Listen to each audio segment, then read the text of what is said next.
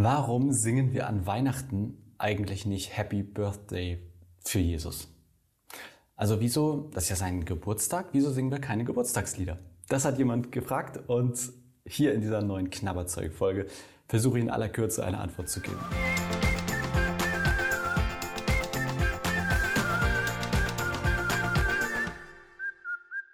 Ja, sehr gute Frage. Also ich war auch noch nie im Weihnachtsgottesdienst und habe irgendwie Geburtstagslieder gehört. Ähm, ich habe, also erste These, vielleicht weil es zur Stimmung nicht passt. So Geburtstagslieder und Weihnachten am Weihnachtsbaum. Zweite These, weil einfach alle Bock auf Weihnachtslieder haben und kein Platz ist für Geburtstagslieder. Dritte These, jetzt ernst gemeint. Also normalerweise, wenn wir einen Geburtstag feiern, jetzt zum Beispiel meinen nächsten, das wäre der 34., dann geht es in den Liedern ja darum, dass man mir für das neue Lebensjahr irgendwie alles Gute wünscht. Ne? Viel Glück und viel, viel Segen, viel Glück und viel, Segen, viel Glück und viel Segen auf all deinen Wegen und so weiter. Also es geht darum, neues Lebensjahr. Wir wünschen dir alles Gute. Güte, was ist denn hier los? Alles Gute.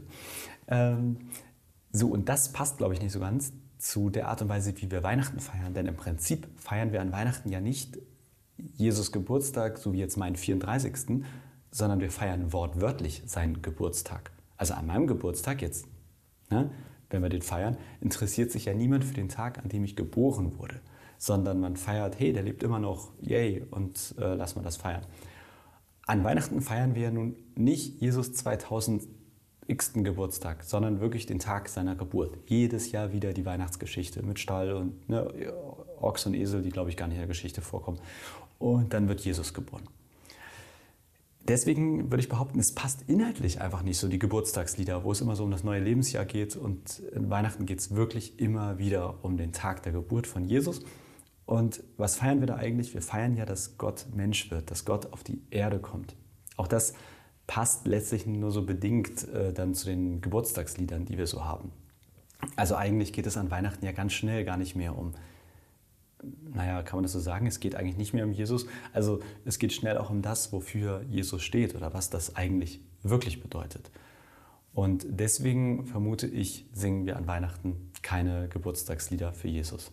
Weil wir eigentlich in dem Sinne nicht darum bitten, hey, äh, sei mal, Gott sei mal im neuen Lebensjahr von Jesus dabei, sondern wir feiern, dass Gott Mensch wird, dass er Teil unseres Lebens wird, dass er Interesse an uns hat, dass er so großes Interesse hat, dass er auf die Welt kommt und dass er richtig Anteil am menschlichen Leben hat.